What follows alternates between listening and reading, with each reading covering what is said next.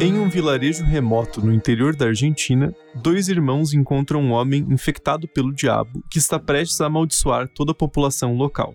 Eles tentam se livrar do homem, mas a infecção os persegue. O Cabana RDM dessa semana discute o aclamado filme argentino Quando a la Maldade, ainda sem título em português, que vem chamando a atenção dos amantes do horror desde sua estreia mundial em outubro de 2023.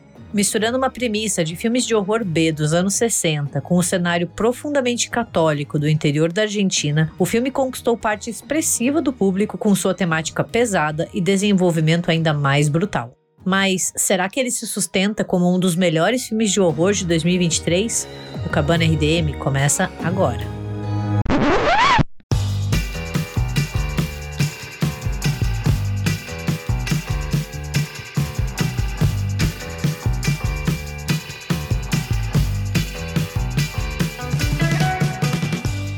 Bom, essa foi só uma prévia, um gostinho do Cabana RDM que a gente tá deixando no feed do RDMcast, porque a partir de agora o Cabana RDM é um produto exclusivo dos nossos apoiadores e apoiadoras. Então corre lá no apoia.se barra RDM ou República do Medo no PicPay, porque a partir de 20 reais mensais você se torna um membro fundamental da nossa campanha de financiamento coletivo e recebe outras recompensas exclusivas, além do acesso ao Cabana RDM, tanto esse que você ouviu agora, quanto todos os próximos. Então, corre lá no apoia.se barra RDM ou República do Medo no PicPay e torne-se você também um apoiador, uma apoiadora do RDMcast.